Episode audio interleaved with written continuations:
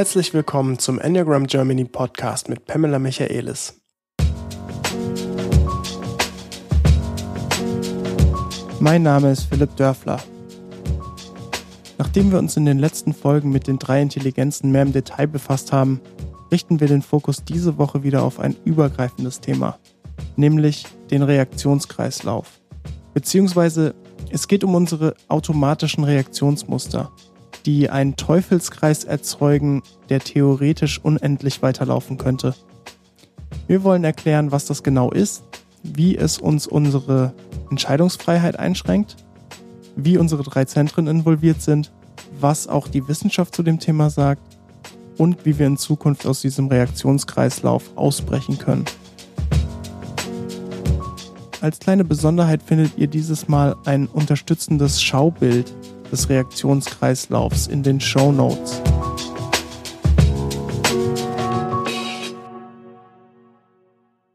Ja, moin Pam. Ja, morgen Philipp. Wir wollen über ein Thema sprechen, das wir beide sehr interessant finden und bestimmt auch die Zuhörer.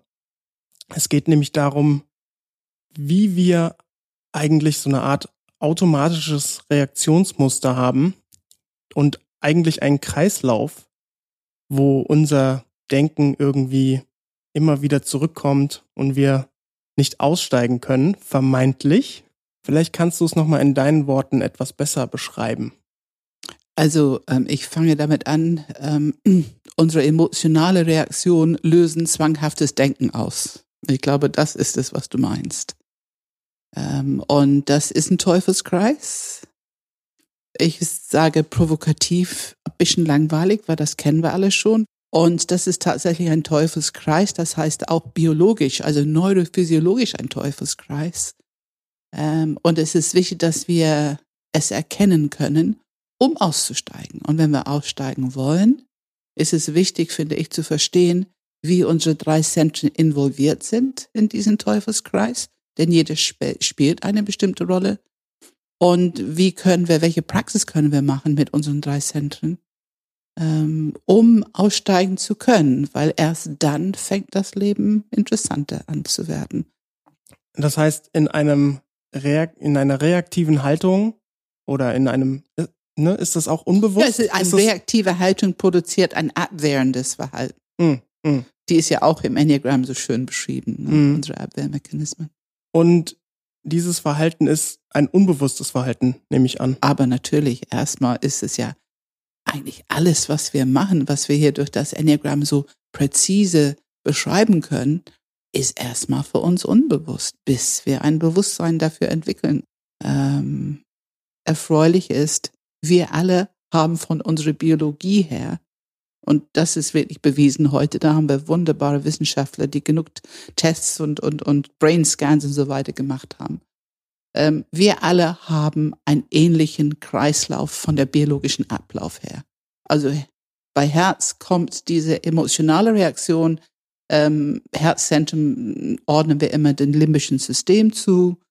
Und ähm, die, die, äh, das limbische System, ein Teil des limbischen Systems ist diese Amygdale, diese Mandelkern. Und die haben bewiesen, egal ob du Kopfherz oder Bauch bist, dort geht's los. Also da befindet, findet diese Bewertung statt, von was du gerade irgendwie aufgenommen hast äh, über deine Wahrnehmung. Da findet diese Bewertung statt und löst ein Plus- oder Minusgefühl aus, ein emotionales Plus- oder Minusgefühl aus. Und dann geht der ganze Kreislauf los. Das besprechen wir gleich. Aber das haben wir alle gemeinsam. Und ich finde es immer tröstlich, das immer wieder zu erkennen. Äh, das, damit haben wir alle was zu tun. Hm. Jetzt gehen wir gleich noch ein bisschen stärker ins Detail, wie dieser Kreislauf dann genau funktioniert und an welcher Stelle man da rauskommen kann. Hm, ja. Die Frage, die ich aber vorher noch habe, ist, siehst du Gemeinsamkeiten, wenn man jetzt über Kopf, Herz, Bauch spricht, also wie diese, du hast jetzt auch von Abwehrmechanismen zum Beispiel geredet, ist so ein Kreislauf wirklich sehr stark mit meinem Enneagrammtyp in Verbindung, in Kontakt? Oder kann es auch was sein, was damit gar nichts zu tun hat? Unsere emotionale Reaktion hängt im Großen und Ganzen mit Themen, die für unser Enneagrammstil relevant sind. Und unser zwanghaftes Denken, die Inhalte beziehen sich auf Themen, die für unsere Enneagram-Stil relevant sind. Das heißt, es ist ein geschlossenen Kreislauf von Automatismen. Und wir erzählen uns Geschichten daraus und wir glauben, dass das sich bezieht auf was gerade hier und jetzt passiert. Aber letzten Endes ist es ein, ein, es resultiert aus einer enge Sichtweise, was zu unserem Enneagram-Stil passt. Hm. Also, es kann sehr Enneagram-spezifisch sein. Natürlich ist es eher für Herzmenschen, hat es was mit ähm, Beziehungen, mit, mit meinem persönlichen Wert in den Augen den anderen oder meine Gedanken. Manchmal ist es ja wirklich nur unsere Fantasien, Gedanken, die da eine Rolle spielen. Ähm, aber wenn ich irgendwo meinen Wert bedroht sehe oder nicht hoch genug oder herabgesetzt, dann ist es einfach bedrohlich für Herzmenschen. Für die Kopfmenschen ist es meistens ein Aspekt von eigentlich Angst, aber Angst vor. Und das kann sein, äh, wollen die mich jetzt hintergehen? Haben sie mir keine präzise Information gegeben? Wollen sie mich hinters Licht führen? Ist es irgendwie die Orientierung nicht präzise genug, nicht sicher genug? Will irgendeine Autorität äh, einen Vorteil über mich haben? Und so weiter. Und so. Es geht immer um diese, ich darf nicht eine Autorität ausgeliefert sein eine böse Autorität ausgeliefert sein, wenn man genau hinguckt. Und bei Bauchmenschen kommt es immer wieder zu diesem Thema Respekt, meine Position. Und nur nicht hilflos oder ohnmächtig werden. Das geht gar nicht für Bauchmenschen. Das ist diese äh, Todesangst dahinter. Und das, und es können Kleinigkeiten, die das ähm, irgendwie auslösen, was wir aus den anderen Zentren überhaupt nicht vorstellen können, dass es solch einen Effekt hat. Ich glaube, das haben wir alle gemeinsam. Wir, unsere können wir gut vorstellen, weil wir es kennen und teilweise täglich erleben, mhm. was weh tut, was uns Schwierigkeiten macht. Wir haben enorme Gedankengebäuden dazu aufgebaut über die Jahre. Aber wenn die anderen so plötzlich emotional reagieren, sind wir oft fassungslos. Wir können es nicht verstehen, weil wir das in unser Leben, in unser System nicht haben und nicht kennen. Und ich möchte was Drittes ansprechen, immer wieder und immer wieder. Ich finde es so wichtig, gerade in dieser Enneagrammwelt. Wir haben auch alle eine Biografie. Und unsere mhm. biografischen Themen, was haben wir in unser jungen Leben erlebt? Natürlich hat das eine mächtige Wirkung, wie wir hier und heute auf das Leben emotional reagieren. Wir haben ja diese kurz-, mittel- und langfristige Memory Banks in unser Bewertungssystem, also im limbischen System. Und dort ist gespeichert das, was uns emotional sehr angefasst hat. Von klein auf an. Und das kann biografisch sein. Das kann nichts mit dem Enneagram-Stil zu tun haben und kann dennoch eine Reaktion auslösen. Aber in meiner Erfahrung wird die Reaktion wiederum über das Zentrum oder über den Enneagram-Stil ausgelöst. Also, dass der Ablauf und die Inhalte von den Ablaufe haben eine Sprache, die erkennbar zu diesem Enneagram-Stil passt. Ich meine, ich mache ja nun wirklich viele Jahre Coaching mit so vielen verschiedenen Menschen, Mediation mit so vielen verschiedenen Menschen. Und ich habe, also für mich ist immer ein Wiedererkennungswert da, was doch biografisch, auch wenn es biografisch ausgelöst würde, dass es dann Enneagram relevant wird. Ähm, die Abwehrmechanismen und so weiter, die Sprache, die Art Emotionen. Ne? Es ist Wut, es ist Angst, es ist die emotionale Schmerz und so weiter. Habe ich das jetzt präzise geantwortet, weil es ist mir sehr wichtig, diese Unterscheidung klar zu machen. Ich glaube, das hat auf jeden Fall die Frage beantwortet. gut, gut. ähm, dann schauen wir uns doch mal an. Heute haben wir nämlich eine erste Besonderheit im Vergleich zu den vorherigen Folgen.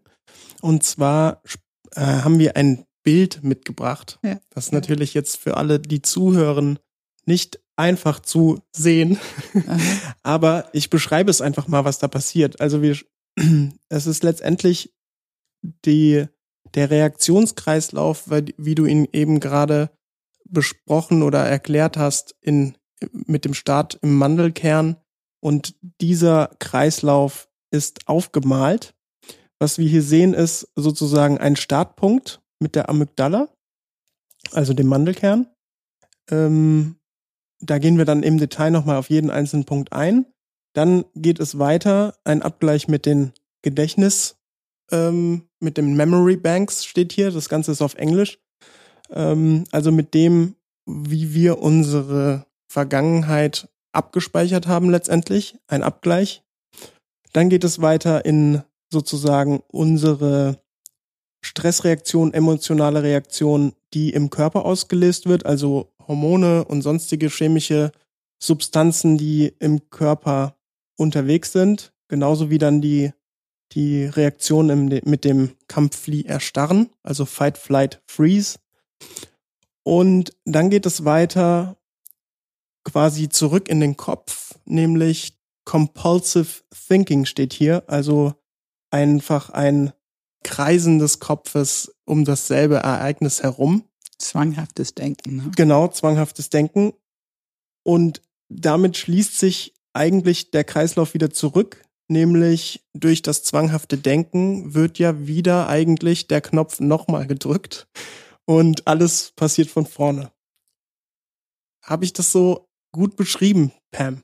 Würdest du was ergänzen wollen? Ja, also was ich wichtig finde, ja, nee, hast du gut beschrieben. Du hast auch die, genau diese drei Zentren gut mitgenommen, weil das finde ich so wichtig. Das ist ja unsere Chance, wenn wir erkennen können, wie unsere drei Zentren involviert sind in diesem Kreislauf. Wichtig ist zu wissen, dass dieser erste Knopfdruck, Amygdala Mandelkern, im limbischen System passiert. Diese Memory Banks werden abgeglichen und es produziert ein Plus oder Minus. Das ist diese emotionale Reaktion. Und wenn es ein Plus produziert, können wir dennoch einen Teufelskreis erkennen.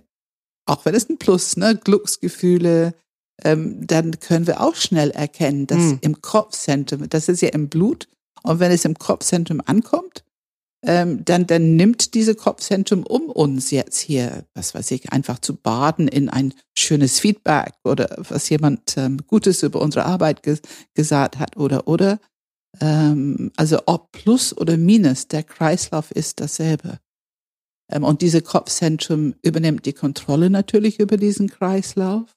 Deswegen ist es so wichtig, in so vielen, was wir machen, immer wieder und immer wieder sagen wir, raus aus dem Kopf mache den Kopf frei, weil das ist erstmal von Automatismus besetzt und du hast keine Wahl. Erst wenn der Kopf frei wird und Informationen aus den anderen zwei Zentren empfangen kann, erst dann hast du ein offenes Kopfzentrum, der etwas Neues erkennen kann, wo wir ein neues Bewusstsein ähm, bekommen können. Mm, Okay, und ähm, das heißt, es startet dort, dann steht da Buttons get pushed, also die deine ja, Knöpfe Knopf werden gedrückt. Ja.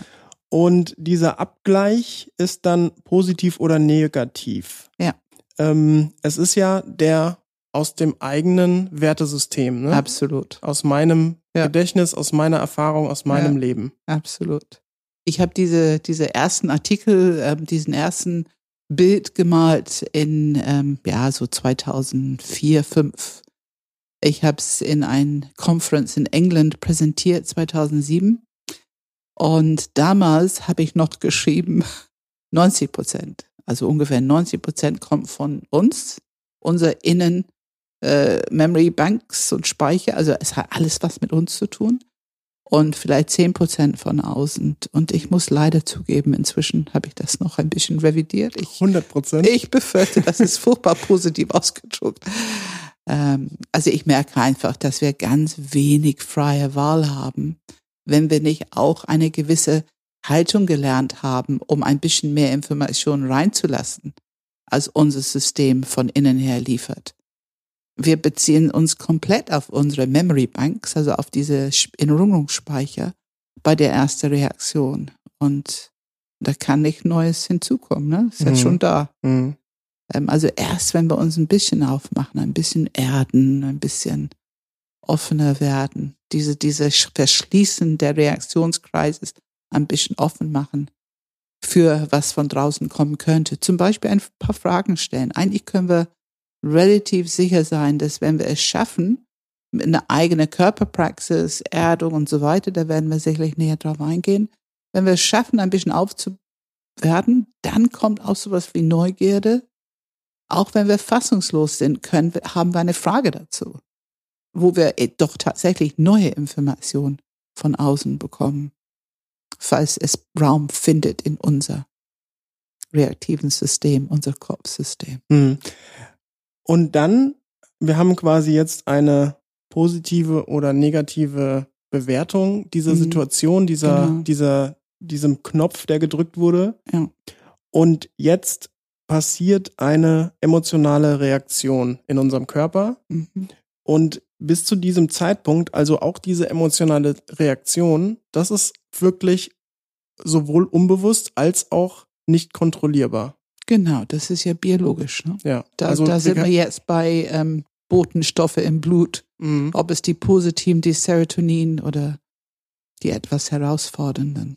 Das heißt, wir können an diesem Moment eigentlich noch gar nichts ändern. Also auch unsere eigentliche ne, reaktive Haltung, Fight, Flight, Freeze, mhm. wäre ja letztendlich noch nicht änderbar in diesem Moment. In diesem Moment noch nicht, aber es ist ja auch noch nicht ausgeführt. Ja, genau, okay. Da kommen wir gleich drauf. Genau. Das heißt, wir haben ähm, ne, welches auch immer, Dopamin, Serotonin, was auch ja. immer in unserem, unserem Kreislauf jetzt ja. vorhanden ist in unserem System. Ja. Und es steht als Reaktion Fight, Flight, Freeze. Kannst du dazu mal was sagen? Weil wir haben, glaube ich, noch nicht bis jetzt, obwohl wir schon so viel über die Zentren jetzt einzeln gesprochen haben, ja. die genaue Zuordnung auch der Zentren gemacht. Das ist auch ein interessanter Punkt. Also ähm, wir können uns immer wieder darüber unterhalten. Was sagt die Wissenschaft? Wir ordnen Flight, Fight oder Freeze, also diese, diese Kampf, Flieh, Erstarren, Instinkt, den Stabilen zu, die Bauchmenschen zu. Ähm, und das heißt, das ist unser erster Impuls zu handeln. Ist es eine kämpferische Handlung? Ist es eine Fluchthandlung? Oder ist es eine auf der Stelle erstarren Handlung? Also eher nichts tun oder beschwichtigen oder was eher im Herzbereich ähm, der Fall ist.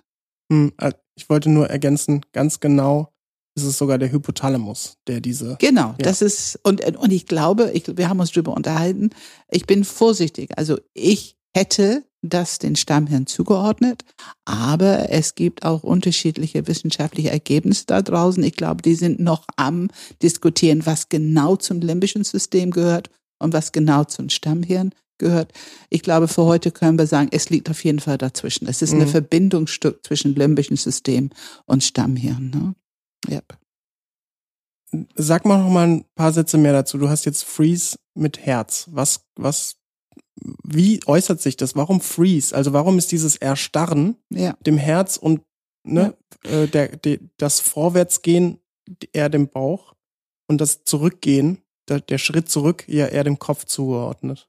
Also warum? Äh, also warum ist natürlich auf archaische, archaische äh, Überlebensstrategie des Menschen.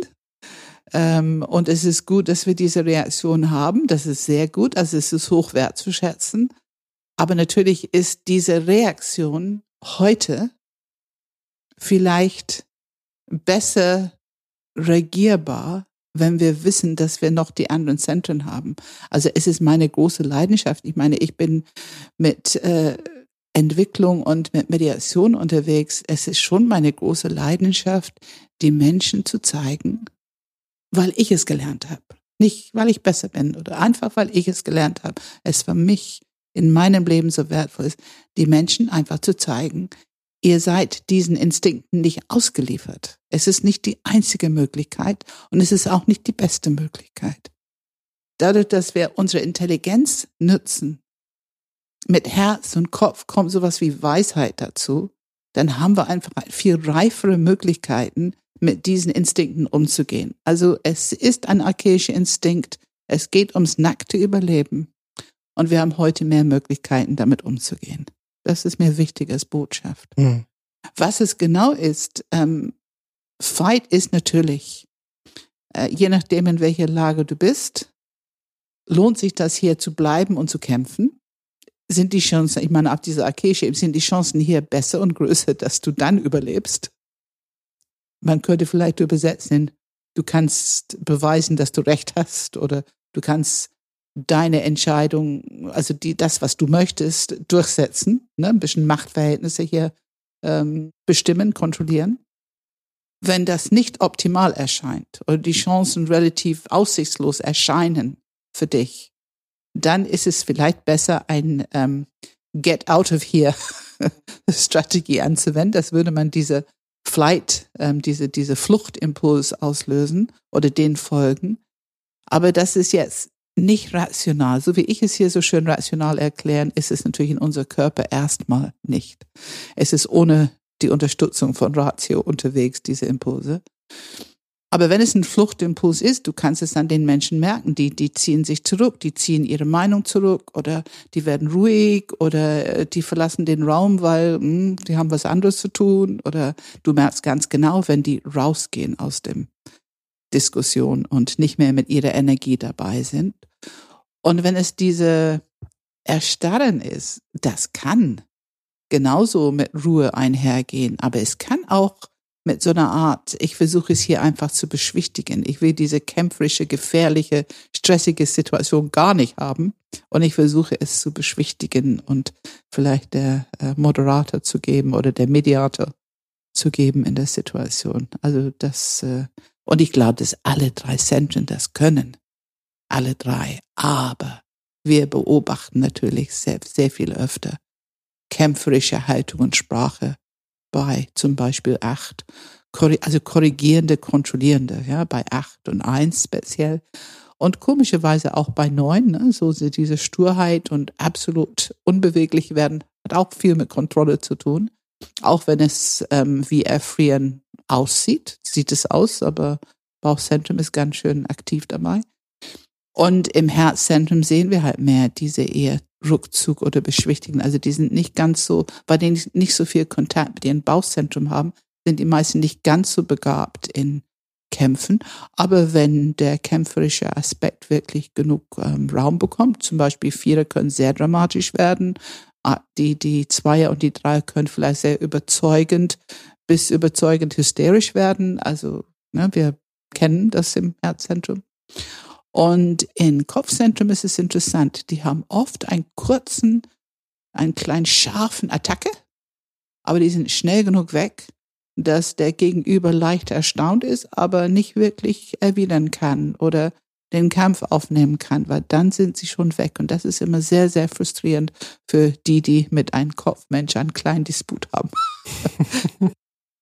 ähm, wir bleiben kurz nochmal bei dem unbewussten Reaktionskreislauf. Also wir schließen jetzt den Kreis nochmal und gehen kurz in dieses, in den nächsten Schritt, der quasi wieder zurückgeht, fast ans, an den Anfang, nämlich Compulsive Thinking, also dieses mhm. zwanghafte Denken. Zwanghaftes Denken, ja. Und ähm, die Psychologin oder Professorin an der Miami University, Amy Somerville heißt sie, mhm. nennt dieses Prinzip auch einfach wirklich wiedercoin, also mhm. wie eine ja. Kuh, ne? Immer wieder dasselbe hochholen und keine neuen Ergebnisse, Lecker. aber es kommt immer wieder ähm, ja Rumination. Also ja, ja genau. Ja. Und und ähm, das Interessante ist dabei, also vielleicht kannst du erstmal ein zwei Worte aus deiner Sicht zu diesem zwanghaften Denken sagen. Also zwanghaftes Denken ist für mich, wenn das so kreislaufmäßig geht, ne? dass du du kannst nicht aussteigen, sondern du denkst nur noch darüber nach. Und das hat einen emotionalen Auslöser. Und das Problem ist, es verursacht Leid. Also sobald emotionale Reaktionen im Kopf ankommen, dort festgebunden werden, dann verursachen die Leid. Dieses Wiederholen, Wiederkäuen ist tatsächlich, was du am Anfang gesagt hast. Wir drücken den Knopf immer wieder. Hm. Es ist aber nicht nur Amy Somerville, die dieses Wort Rumination verwendet. Es ist ein gesamtes Gebiet in der Psychologie, die erforscht, wie diese Rumination, dieses Wiedercoin, dieses zwanghafte Denken sich auf unsere Emotionen und auf unser Leben auswirken kann. Und da gibt es wirklich sehr viele Studien zu dem Thema. Ja, was auch wieder irgendwie zeigt, wie wesentlich dieses Thema letztendlich psychologisch und auch für uns als Menschen sind. Die Rumination wird tatsächlich in dem Fall allerdings auch als unproduktives Denken gesehen. Also wenn wir intensiv nachdenken, ist ja nicht unbedingt automatisch schlecht. Man kann ja dadurch auch Probleme lösen oder Probleme erkennen. Nur die in der, in der Psychologie wird dieses Rumination tatsächlich mit unproduktiven Gedankenketten bezeichnet. Also Sachen, die eben nichts Neues bringen, die einfach nur wiederkäuen. Ja. Die halten sozusagen ihr eigenen schwierige Geschichte aufrecht. Es ist, ähm, Eckhart Tolle würde sagen, die ähm, bauen ihr eigenen Schmerzkörper immer wieder auf mit der Geschichte. Man muss tatsächlich lernen, einen Stopp zu machen für diese Gedanken. Was wir oft machen dann ist, wir richten die Aufmerksamkeit auf ein anderes Zentrum und nutzen eine Körperpraxis, eine Atempraxis. Interessant ist, was diese Ruminationsforschung auch zeigt, wenn der Inhalt des Grübelns einer Person stark belastet oder quält, dann wird es unwahrscheinlicher, durch Nachdenken auf eine konstruktive Lösung zu kommen. Also das wurde in Studien tatsächlich auch untersucht. Und ähm, auch die Stimmung der Person hat eine Auswirkung darüber, ob wir mehr grübeln. Also zum Beispiel eine andere Studie sagt, neutrale oder positive Stimmung stellt einen wie eine Art Schutz vor negativen Folgen von Rumination dar. Also ähm, auch unsere Stimmung hat darauf eine Auswirkung. Absolut. Ähm, es hat eine Funktion. Also es bindet diese Stressfaktoren im Blut. Es gibt uns tatsächlich eine, eine Art ähm, Ersatzgefühl für Sicherheit und Kontrolle und unser Ego freut sich, dass es wieder ordentlich was zu tun hat immer schön diese Wiedercoin. Wiedercoin ist ja eine wichtige Funktion des Egos auch. Und es stärkt unser, unser Gram, es stärkt unsere Verletztheit, es stärkt unsere Angst. Also es bestätigt das, wovor das Ego eigentlich Angst hat. Oder, oder, oder, wo das Ego Schwierigkeiten hat, wütend ist und so weiter. Es gibt eine gewisse Stabilität zu unserer Persönlichkeit, indem wir immer wieder dasselbe machen. Also das sage ich alles, weil es offensichtlich auch eine gute Funktion hat für uns. Ich glaube, dass alles, was unser Ego macht, auf eine bestimmte Ebene eine gute Intention hat. Ne? Äh, meine Hoffnung ist, je bekannter es wird, dass wir es schon erkennen, wo der Impuls zum Flucht, Flieh oder Erstarren da ist und dass wir da schon stoppen können, dass wir da schon ähm, uns erden und aussteigen. Aber gut, zwanghaftes Denken. Und als letzter Punkt, in dem Kontext, weil du sagst, du jetzt ja auch Tipps gibst, wie man da rausgehen könnte aus dieser Rumination. Die sagen auch die Fragestellung ändern, also die Fragestellung mit dem, über was du nachdenkst. Vor allem die Frage des Warum mhm. ähm, hat sehr stark die Möglichkeit, in Rumination zu enden. Genau. Während man, wenn man sich eher darauf konzentriert oder die Fragestellung ändert im Sinne von, was kann ich tun, beziehungsweise wie was oder wie? Wie mhm. könnte ich etwas mhm. angehen? Was, wie könnte ich mich besser vorbereiten? Mhm. Dass dadurch automatisch der Blinkwinkel verändert wird, dahingehend, dass dieses, dieser repetitive Kreislauf des Denkens unterbrochen, unterbrochen wird. wird. genau. Weil das Warum ist ein Appell am Kopfzentrum. Und das ist genau die Quelle für das zwanghafte Denken, für die Rumination. Und es ist eine Verschwendung von Energie. Es ist eine Verschwendung. Unser Körper, unsere Neurophysiologie, unser Gehirn, unsere Intelligenz mit unserem zentralen Nervensystem hat eine Aufgabe für uns. Es ist richtig, dass es so ist, wie es ist. Es informiert uns. Unsere Lebendigkeit bekommt eine Form durch eine Emotion. Und das ist Information für uns, ähm, damit wir mit dieser Information, dass wir es spüren, dass wir es verdauen, äh, dass wir es akzeptieren und uns informieren lassen davon, um für unseren nächsten Schritt, für das, was wir, ähm, was jetzt vielleicht ein weiser nächster Schritt ist, wie gehe ich mit dieser Situation um? Und wenn wir erkennen, dass dieses zwanghaftes Denken erstmal ein bisschen Funktion hat, aber in dem Moment, wo wir es unterbrechen, haben wir erst die Chance, dass etwas Neues, etwas anderes passiert. Zwanghaftes Denken kommt aus ein geschlossenes System. Und erst müssen wir das System wieder aufmachen durch eine gewisse Praxis. Dann haben wir neue Möglichkeiten, neue Chancen. Und wir können uns informieren lassen von diesen Emotionen, die durchkommen, uns dafür öffnen, akzeptieren. Ich meine, wenn wir über Loving Kindness sprechen, bitte, bitte lass uns mit uns selber anfangen und unsere natürliche, biologisch in uns angelegte, für das Gehirn und Nervensystem nützliche Emotionen annehmen, akzeptieren, informieren lassen. Und durch diese neue Information, neues Bewusstsein, neues Erkenntnis, ich meine, es gibt so viele Worte dafür, das ist, wo das Leben anfängt wieder interessant zu werden. Es gibt was Neues. Und wir haben neuen Input, was wir eventuell ein reingeben können. Es kann über uns sein, es kann aber auch über unser Gegenüber sein oder über das Projekt oder was gebraucht wird oder, oder, oder. Ähm, und dieses Neue reinzugeben, das, was ich immer wieder feststelle, ist, es kostet einen gewissen Mut, diese aussteigen. Da werden wir noch drüber reden, mhm. sicherlich. Mhm. Es kostet einen gewissen Mut, jeder von uns.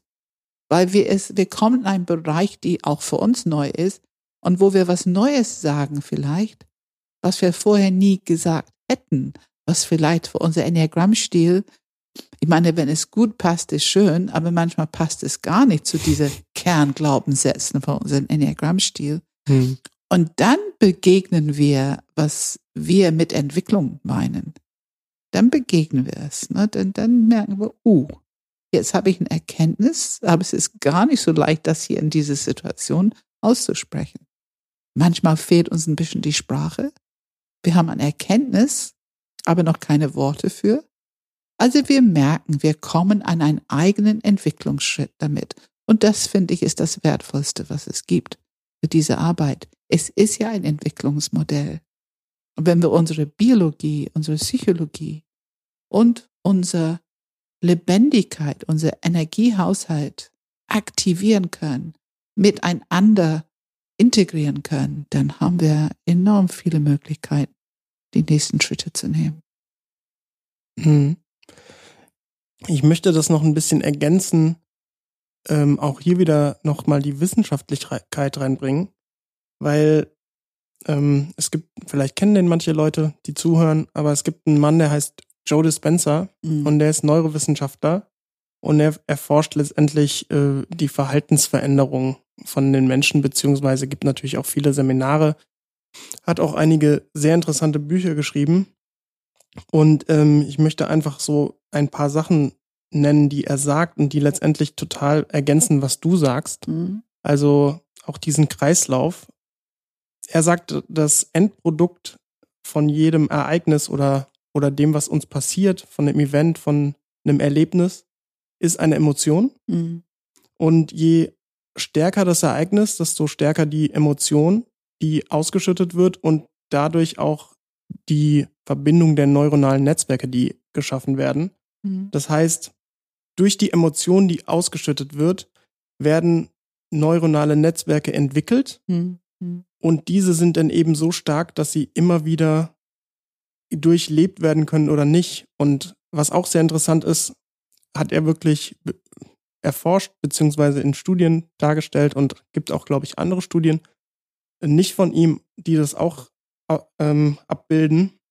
Ähm, das Gehirn kann nicht unterscheiden zwischen dem, was wir tatsächlich in diesem Moment erleben und dem, was wir uns nur im Kopf vorstellen. Mhm. Das heißt, dieses zwanghafte Denken, über das wir die ganze Zeit reden, löst letztendlich wirklich auch wieder diese Botenstoffe und diese Hormone aus, als wären sie real in diesem Moment. Also kennt ja mhm. jeder von uns, wenn mhm. ich dich jetzt frage, wann warst du das letzte Mal wütend und du sollst mir bitte im Detail erzählen, was passiert ist, dann wirst du bestimmt wieder wütend. So. und ähm, es funktioniert. Genau. Und ähm, das, was er auch sagt, ist, die Veränderung beginnt im Kopf mhm. und durch die neue Denken, durch eine neue Denkweise ja. schaffen sich neuronale Netzwerke. Ja.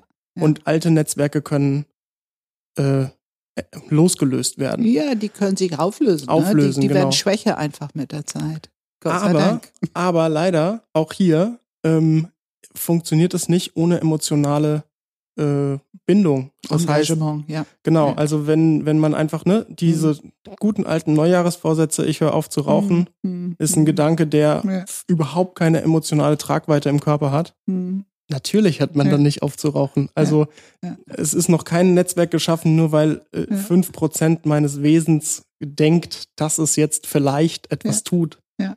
Ähm, ja, finde ich sehr interessant. Und ähm, als letzten Punkt, das hast du auch kurz angenannt, diese, diese Botenstoffe, die im Körper sind und diese Reaktionsmöglichkeit.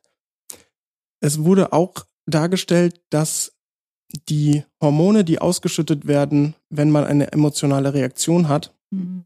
tatsächlich nur ein bis zwei Sekunden im Körper vorhanden sind. Mhm. Und danach sind die eigentlich rein biologisch nicht mehr im Körper. Mhm. Das heißt, alles, was nachträglich an Hormonen nach wie vor im Körper vorhanden ist, ist eine Sache des Gehirns. Also Ja. des Wiedercoins, des Ja. zwanghaften Denkens. Ja. Ja. Wir durchleben es nochmal und holen Ja. die Hormone wieder Ja. hoch, obwohl wir es theoretisch nicht mehr müssten oder würden. Ja, ja. Also es ist enorm, was die Wissenschaftler im Moment herausbekommen und ähm, wie so etwas funktioniert.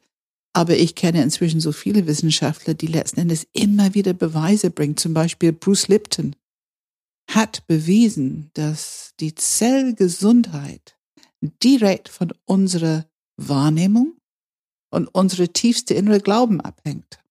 Das, was wir glauben, ist das, was im Zell passiert. Und ich finde, das passt ziemlich genau zu was du jetzt über Joe Dispenza beschrieben hast. Also es gibt sehr viel. Aber da kommen wir wieder unser Thema her.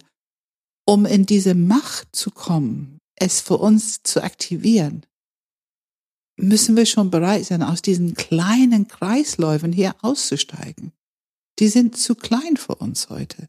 Die sind, also wir, wir, wir glauben, dass die uns Macht geben, ist ja oft so, dass diese zwanghaftes Denken so eine Art Ersatzmachtgefühl in uns auslöst. Aber mitnichten. Mhm. Es ist klein. Es ist eigentlich ganz große Schwäche. Ähm, das wirkliche Potenzial, was wir haben, diese, diese wirkliche Fließen lassen von Lebendigkeit und Intelligenz und Weisheit und alles, was wir können mit unserem Körper und unserer Neurophysiologie, finde ich, wird, wird viel eher beschrieben solche, solche Geschichten, was du jetzt beschreibst mit Joe Dispenza und Bruce Lipton und ähm, Braden. Es gibt viele inzwischen, die, die wirklich tolle Geschichten auch erzählen. Hoffnunggebende Geschichten. Und das finde ich, brauchen wir gerade jetzt. Ich glaube, das ist auch ein wichtiger Punkt. Das, worüber wir hier reden, genau jetzt in einer Welt, wo vieles scheinbar sich ein bisschen zurückentwickelt, wo ich höre immer wieder zurück zu den alten Werten von. Wenn ich schon höre zurück zu den alten Werten von, ob es jetzt äh, konservativ, liberal, sozialistisch, es ist mir egal, ich will doch nicht zurück. Ich will doch nicht zurück. Lass uns weiterentwickeln, was auch immer die Grundsätze, die Grundglauben sind. Bitte mit Weiterentwicklung. Und Weiterentwicklung muss beinhalten, dass wir diese Art Weisheit da integrieren. Ich glaube schon, genauso wie unsere drei Zentren einander brauchen, ich glaube schon, dass unsere politischen Systeme mit ihren unterschiedlichen Perspektiven einander brauchen für eine wirklich moderne, gute Politik der Zukunft. Mhm. Ähm, aber wir wollen doch nicht zurück, wo ISIS glauben, ich meine, diese Kampf, flieh, erstarrend, ich glaube, das ist so ziemlich alles, was ISIS irgendwie vertritt. Und die haben auch ein paar nette Worte dafür, um es zu vertreten. Mhm. Aber mehr ist nicht. Ähm, also da die anderen Zentren werden wenig benutzt dafür. Ähm, lass uns mal äh, dieses Wissen in die Welt bringen, weil wir es brauchen. Und weil es uns letzten Endes viel mehr Hoffnung und Entwicklung nach vorne ermöglicht, als mit unserer kleinen reaktionären Kreisläufe, womit so viele Politiker und so weiter unterwegs sind. Lass uns doch mal in diesen Teil reingehen, weil ich habe nämlich eigentlich so einen klitzekleinen Schritt ausgelassen in diesem Schaubild. Ich bin von Ja. dem Fight, Flight, Freeze direkt in dieses Compulsive Thinking gegangen. Ne? ja, ja. Aber dazwischen ist ja ein Impuls, der von mir nach außen geht. Ja. Also ich handle Ja. und danach entsteht ja eigentlich erst dieses zwanghafte Ja. Denken. Ja. Und meine Handlung an diesem Punkt kann ich aussteigen. Korrekt? Das ist genau der Punkt, ähm, dass wir erkennen, dass dieser Kreislauf gerade abläuft. Und wie wir es erkennen kann von, ich habe schon gehandelt, ich bin schon in, in dieses zwanghaftes Denken und das fange ich an zu erkennen. Okay, dann habe ich schon was gemacht, aber dann kann ich immer noch aussteigen und gucken. Manchmal ist eine kurze Korrektur, Nachschlag, vielleicht eine Entschuldigung oder ich habe es überlegt. Also man kann aussteigen und das korrigieren an jeden Punkt im Kreislauf. Ähm, aber noch viel besser ist, wenn wir ein einigermaßen geübte Körperpraxis haben. Wir können genau erkennen, jetzt ist ein Knopf gedrückt. Also diese Reaktion können wir im Körper spüren, wenn wir uns ein bisschen damit beschäftigen. Und das Interessante ist ja, du sagst ja immer, es ist mein Knopf. Ne? Ja, Also die absolut. Verantwortung für Ja. diesen Knopf zu nehmen. Absolut. Es ist mein Knopf, meine Reaktion, es ist meine emotionale Reaktion. Das kann kein anderer Mensch. Die können etwas sagen oder tun, um es zu drücken, aber die wissen nicht, dass der Knopf dadurch gedrückt wird. Die sind nicht für meinen Knopf zuständig. Ähm, und, und es wichtig, die volle Verantwortung dafür zu nehmen. Ich würde heute nicht auf die Idee kommen, jemand anderes dafür verantwortlich zu machen. Aber ich finde es wichtig in der Kommunikation, dass ich meinen Knopf ernst nehme, dass ich mich davon informieren lassen, was auch immer für Energie, Emotionen und so weiter da sind, dass ich meine Grounding Praxis mache, dann merken, was im Körper los ist, dass ich es akzeptieren, dass ich in eine tiefe Empathie für mich gehe. Für mich ist es okay, dass ich Knöpfe habe. Jeder Mensch hat Knöpfe. Ja, und da ich ja keine schlechten Gefühle habe, ne, macht es sehr viel einfacher, alles, was kommt, zu akzeptieren. Mit Empathie, mit Wohlwollen. Ich finde es auch immer interessant. Ich bin ja immer noch eigentlich begeistert, dass ich so stark fühlen kann, weil ich finde, ich habe so die ersten 40 Jahre meines Lebens mit eigentlich relativ wenig Zugang zu meinen Gefühlswelt, meine innere körperliche Erfahrungswelt gehabt. Und ich finde es immer noch eher spannend und interessant. Und, ähm, und wenn ich das dann assimiliere, ich die Energie, ich lasse es fließen, ähm, ich atme es zurück in jede Zelle, also ich, ich wertschätze es, ich, ich lasse mich informieren. Ich will alles haben, was diese Reaktion mir zu sagen hat. Und es ist eine Quelle von Liebe, wenn wir es so machen. Hm. Also ein System geht auf. Es darf fließen. Es wird wertgeschätzt. Es wird angenommen, akzeptiert. Mehr wollen wir nicht. Das wollten wir als Kinder. Mehr wollten wir als Kinder nicht. Aber das ist selten, dass man Eltern hatte, die das so verstanden haben und konnten. Aber wir können es heute durch unser Verständnis. Und dann entsteht etwas Neues. Hm. Bestimmt nicht genau das, was ich sonst getan, gesagt hätte. Irgendwas Neues. Manchmal ist es mit viel Humor. Ist ja auch Bauchenergie. Also gerade in diese ganz engen Beziehungen, ne, wo es Knöpfe öfter gedruckt werden. Das ist einfach so. In enge Beziehungen haben wir alle eher die Knöpfe, die viel, viel schneller zu drücken sind. Lassen sich leichter drücken, sind auch aktiver irgendwie. Und ich finde da, wenn man mit Humor reagieren kann, da kann man auch oft einen Punkt klären und es bleibt verbindlich. So. Hm. Ähm, oder wenn man ein bisschen schnell so zickig geantwortet hat oder so, man kann es wieder gesagt durch diese Praxis. Es wird sanfter und dann kann man einfach anders reden mit einem offenen System. Also da würde ich gleich nochmal reingehen wollen. Ich will jetzt diesen Moment noch ein bisschen klarer bekommen wollen. Mhm. Es ist eigentlich diese, diese Sekunde zwischen Ursache und Wirkung. Ne? Also Ja. diese, Un Oh, diese es ist, Sekunde. ist nicht mal eine Sekunde. Ne? Ich glaube nur 0,6 Millisekunden, dann haben wir schon den Plus- oder Minusgefühl. Es Mhm. geht so schnell. Ja. nee, ich meine, Ja. genau, das Ja. geht schnell. Ähm, und dieses ganze, diese ganze Reaktionskreislauf bis zu dem Punkt, wo ich eine Reaktion in Reaktion trete, ja, ja, das ist natürlich super schnell. ja. Aber an diesem Moment kann ich ja aussteigen. Absolut. Was kann ich tun? Ja. Wie, welche Haltung kann ich einnehmen? Wie kann ich dieses Ganze unterstützen, Ja. damit ich nicht Ja. trotzdem ein Ja. blödes Kommentar oder was Ja, auch immer Ja. irgendwie mache. Also ganz klar ist die Übung. Übung macht den Meister. In dem Moment, wo ich diese Reaktion im Körper spüre und erlaube, dass es in mein Bewusstsein aufsteigt, das heißt, mein Neokortex bekommt jetzt mit, dass es eine Reaktion ist, dass sie identifizieren kann, Mhm. habe ich Chancen. Okay. Und dann folgt sofort Erdung und ein tiefer Atemzug rein im Körper. Damit akzeptiere ich, also ich erkenne an, dass eine Reaktion da ist, ich gebe es Raum. Dieser tiefe Atemzug im Körper ist nicht, um es zu unterdrücken, aber es ist schon, um es zu halten. Indem ich nach unten atme, kommt die Reaktion nicht raus. Also eigentlich Rau Raum geben. Ich atme hinein, die, die Atmung geht ihr nach unten. Mhm. Und in dem Moment beruhige ich ein Stück weit die Energie, die hochkommen will, die reagieren will. Ja, das ist richtig. Ähm, und ich mache Raum damit, dafür. Also ich will es nicht weghaben. Es darf da sein. Ich mache sogar noch mehr Raum im Körper. Aber ich werde zu Container. Ich spreche so oft Erden. Werde zu Container für meine eigene emotionale Reaktion. Ja, und ich atme da Und hinein. ist es das, was du mit Erdung meinst? Also meinst du, was ist das Erdung? Erdung ist erstmal, dass ich im Körper komme. Ich meine, wenn ich nicht im Körper komme, kann ich nicht halten. Hm. Dann geht es alles automatisch. Wenn mein Körper ein bisschen schläft, wenn ich gerade nicht so wach bin, dann habe ich keine Chance, diese Reaktion zu halten. Also sich erden heißt mit allen fünf Sinnen nach außen und innen wach sein. Das ist der optimale, geerdete Haltung. Ich komme mit meiner Aufmerksamkeit im Körper, das heißt in mein Kraftzentrum. Und wenn ich das tue, das bei mir geht's immer mehr, ich spüre meine Füße auf die Erde, meine Sitzfläche.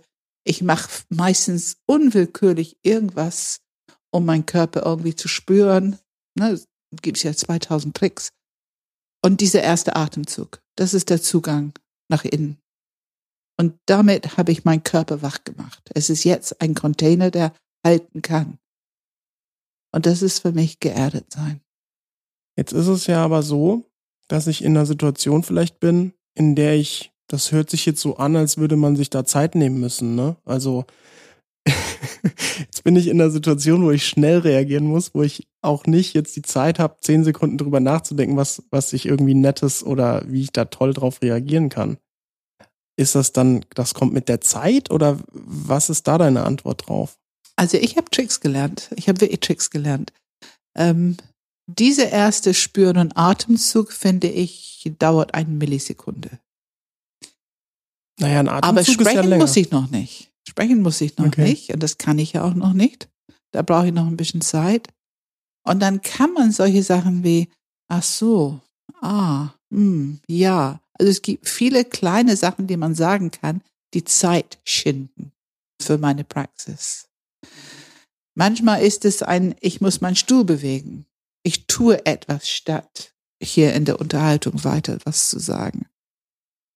Ähm, also ich habe schon viele Tricks, um mir ein bisschen Zeit zu gewinnen. Ähm, und wenn es ganz heftig ist, manchmal ist es so, dann muss ich auf Toilette. Mhm. Und dort mache ich Praxis. Ach ja, mhm. okay. Ich gebe zu, das passiert heute relativ selten, aber früher, ganz am Anfang, wo ich diese Praxis äh, in, in solche Situationen brauchte, ähm, dann habe ich auf jeden Fall dafür gesorgt, dass ich Zeit gewinne, weil ähm, am Anfang braucht es ein bisschen länger. Ähm, heute würde ich schon sagen, dass diese tiefe Atemzug genügt erstmal. Das muss ich überlegen. Ich komme drauf zurück. Oder ich, ist das immer so? Oder war das, wer hat das entschieden? Ähm, ist das jetzt endgültig? Also man kann irgendeine Frage stellen, um so ein bisschen Zeit noch zu gewinnen. Ähm, aber das alles ist besser als Pam! Ne, so eine rechthaberische Mhm. bekämpfen oder ich will Recht haben. Ich find's auch nicht schlimm. Das möchte ich hier nochmal betonen, weil es könnte so klingen, als wenn eine emotionale Reaktion, die ausgelebt wird, was Schlechtes ist oder was nichts Wünschenswertes ist. Das finde ich nicht. Ich finde, manchmal brauchen wir, ne, Gesetz der drei, ein bisschen Austausch. Manchmal brauchen wir einfach ein bisschen hin und her, ein bisschen, wenn diese kämpferische für beiden einige ein bisschen funktioniert, ist es tatsächlich manchmal nützlich, um eine gewisse Energieaufbau zu haben, um es dann, aber dann kommt es, in diese dritte Kraft zu gehen. Und diese dritte Kraft braucht auf jeden Fall Ausstieg aus der Kreislauf. Du sprichst hier jetzt von ähm, letztendlich einem also Aktion, Reaktion. Mhm, und genau. in diesem Spannungsfeld kann ja. ja. oft auch nichts passieren. Genau, genau. Und genau. du sprichst davon letztendlich so eine Art transformierte Haltung oder transformierter Inhalt. Transformiert, also ich sage Transcend and Include, das habe ich ja nun von Ken Wilber und ich bin ein großer Fan von die Ken, Ken Wilber, die Integrationsarbeit. Ähm, und ähm, genau das, dass wir verstehen, diese Reaktion, was wir haben, ist auf ein bestimmtes Level vielleicht nützlich, hat seinen Nutzen, bringt uns aber nicht weiter, das erkennen wir. Und wenn wir anfangen, dieses langweilige Gefühl zu bekommen von Teufelskreis, ne, oh, es geht hier nicht weiter. Jetzt fangen wir wieder von vorne an. Dann ist es sehr wichtig, auch wenn ich nicht involviert bin, vielleicht ist es ein Meeting, wo andere eher diesen Austausch haben. Wir kennen es aber alles schon. Dann ist es wirklich wichtig, dass wir unsere Arbeit machen und uns erden und wirklich alle drei Zentren aktivieren und dass wir uns informieren lassen. Auch die Reaktion, die wir haben, ist Langeweile. Auch das ist eine emotionale Reaktion. Das genügt, um was Neues daraus zu machen.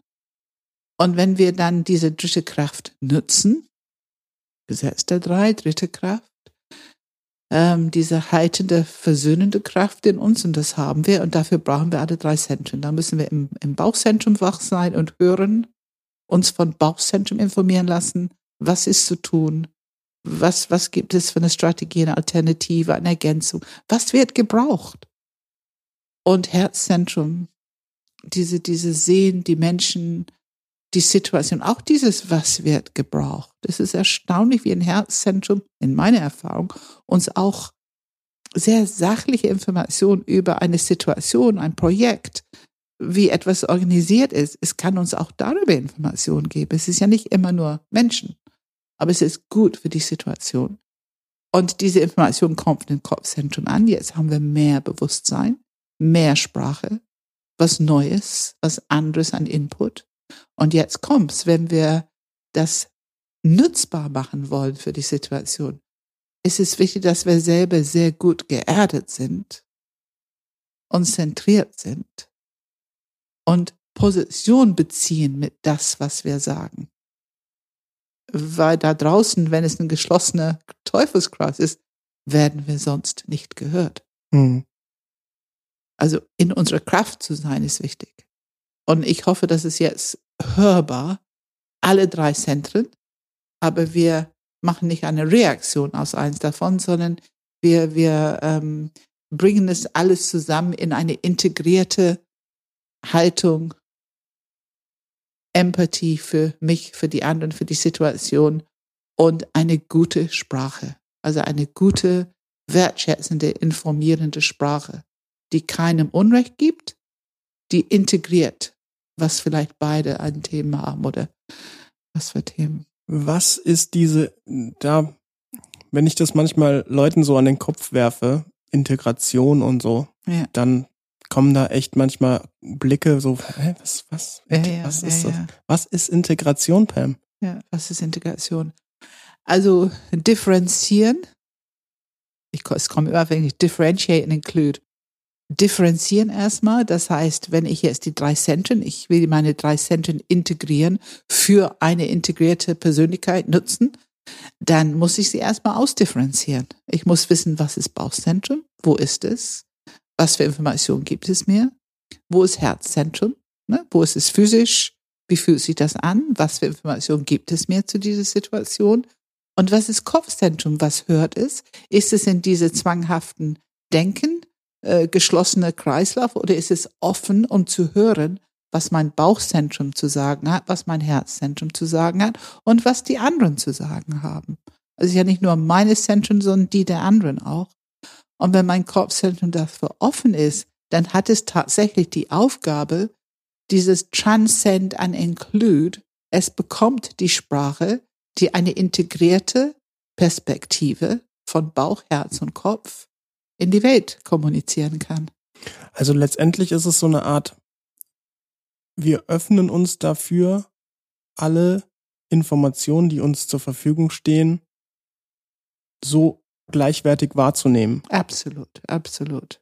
Wir haben auch alle eine große Gabe, wenn wir geerdet sind und offen sind und bereit sind, das, was durch uns kommt, wertzuschätzen, ohne immer zu überprüfen, ob es nun gerade das Richtige ist und ob es für uns gut ausgeht und ob es einen guten Eindruck macht und all diesen Themen, die wir kennen vom Enneagramm, wenn wir diese Ängste rausnehmen können und einfach zur Verfügung stellen.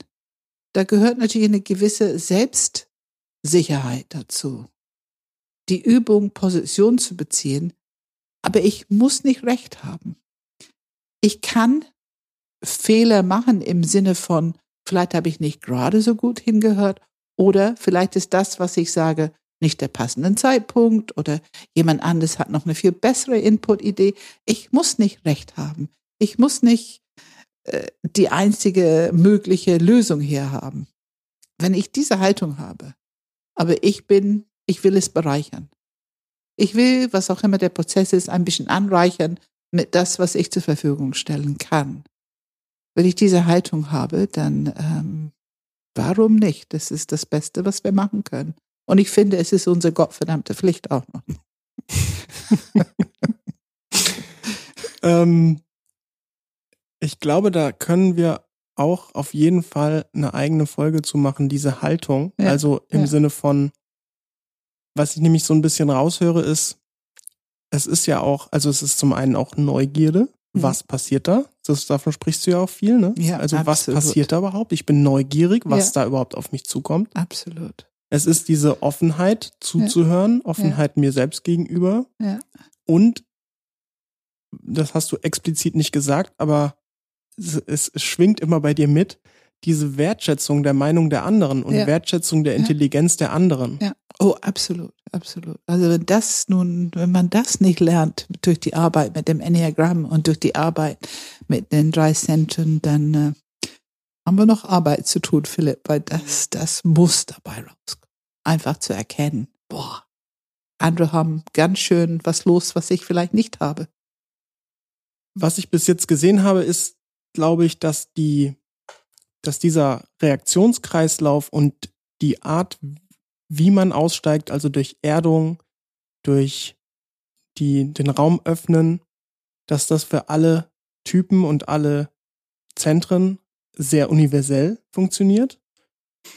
Wie ist es dann allerdings, wenn man nochmal im Detail Kopf, Herz, Bauch im Einzelnen anguckt? Gibt es Unterschiede in der Art der Reaktion beziehungsweise der, der der neuen, der integrierten Reaktion irgendwelche Tipps für Bauch, Herz, Kopf im Einzelnen, wo Sie vielleicht besser darauf achten sollten, wenn Sie aussteigen wollen?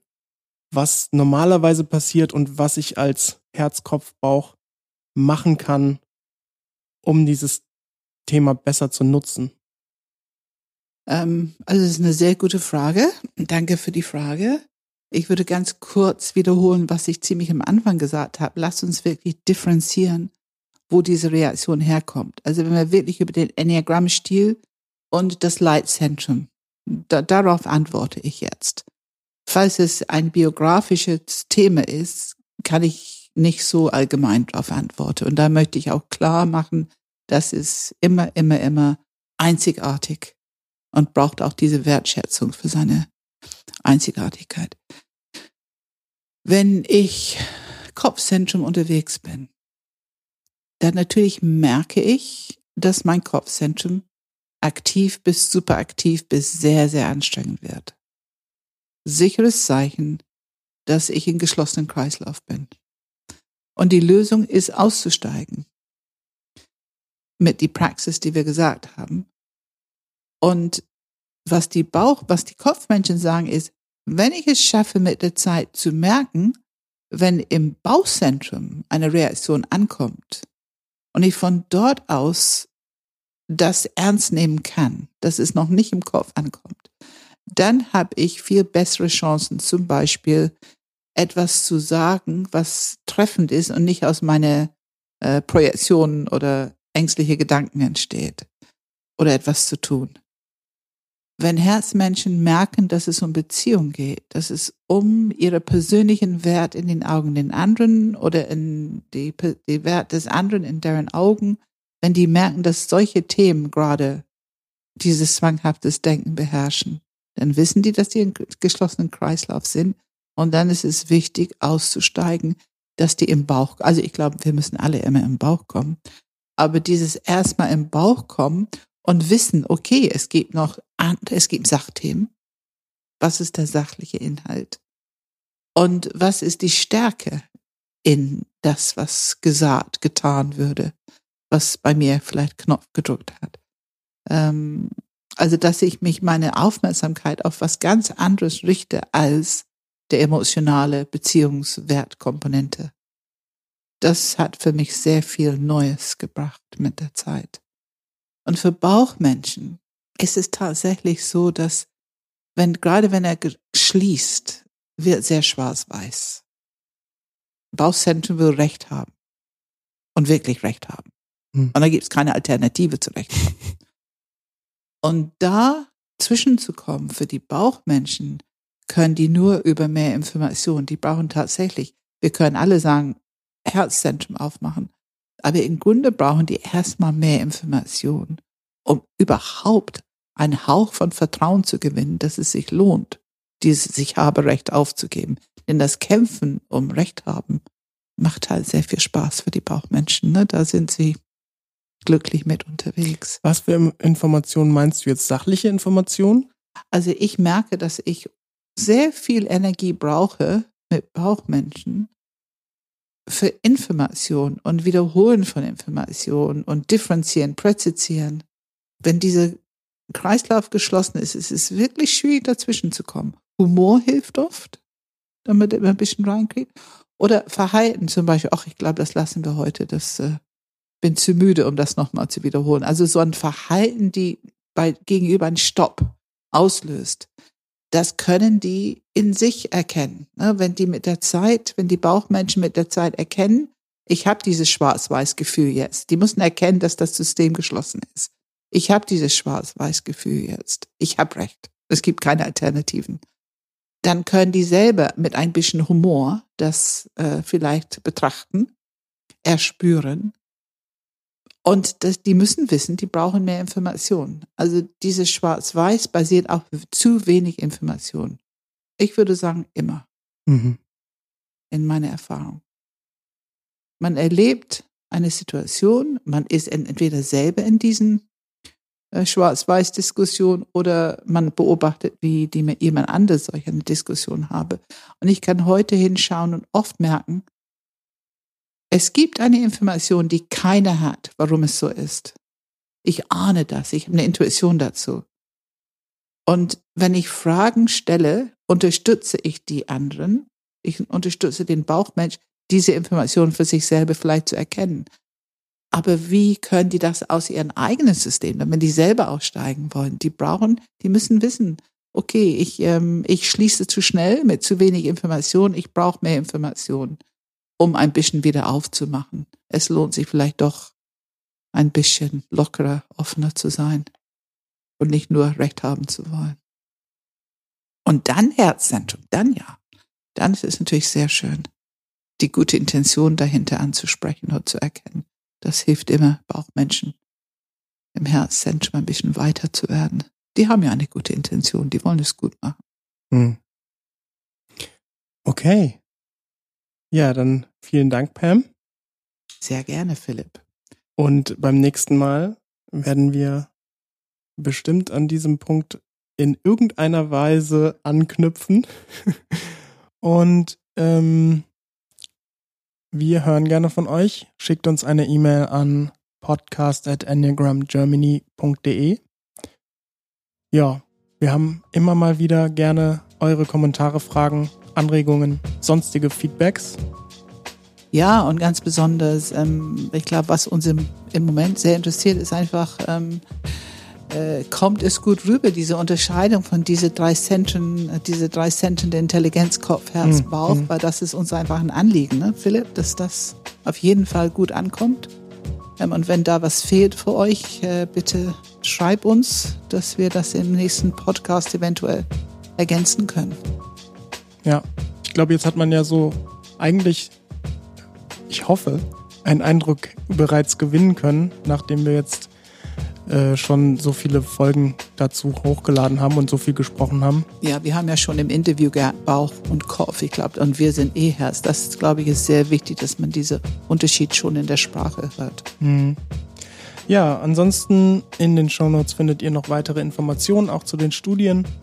Und auf enneagramgermany.de findet ihr noch neue Nachrichten, neue News zu Pam, zum Enneagramm, zu neuen Terminen, zu Seminaren. Apropos Pam, was steht an? Was gibt's demnächst? Ähm, wenn man, also unsere Mediationsausbildung Ende November, äh, zusammen mit Tilman Metzger, ein sehr, sehr fähiger Kollege. Ähm, das ist, glaube ich, unser zehnter Durchlauf jetzt, ähm, wo Enneagramm und Klärungshilfe zusammengebracht wird und wo ähm, ja, viel Coaching stattfindet, damit unsere Teilnehmer gute Mediatoren sind, wenn die zertifiziert sind und wo die auch hospitieren können bei Tilman. Es ist so eine Art duale Ausbildung, dass die sehr viel Erfahrung schon im Umgang mit Konflikt haben, auch in größeren Teams, ähm, bevor die zertifiziert sind. Das ist uns ganz wichtig, dass die mit Freude und Neugierde und gerne in eine Konfliktsituation reingehen und wissen, was die tun können um es zu moderieren und um gut damit umzugehen. Dann haben wir, äh, man kann in die Enneagram-Ausbildung einsteigen im Januar, 10. bis 12. Januar mit Subtypen-Workshop, ähm, was auch ein sehr interessantes Thema, so drei Urinstinkte. Da haben wir auch Podcasts dazu gemacht. Ich glaube ähm, 27, 28, 29, 30. Sehr gut. Ähm, da ist das ist schon einiges im Podcast zu hören. Und ähm, dann haben wir Ende Mai unser nächste große Enneagram Intensive. Das ist unser Prachtstück der ganze Ausbildung. Und man kann jede Baustein für sich buchen. Man muss nicht die Ausbildung machen. Also das ist dann, äh, wo die eigene Interesse liegt. Das sind so die wichtigsten Sachen im Moment. Okay, dann hinterlasst uns, falls ihr die Zeit und die Lust habt, gerne einen Kommentar oder eine Bewertung auf iTunes oder anderen Quellen.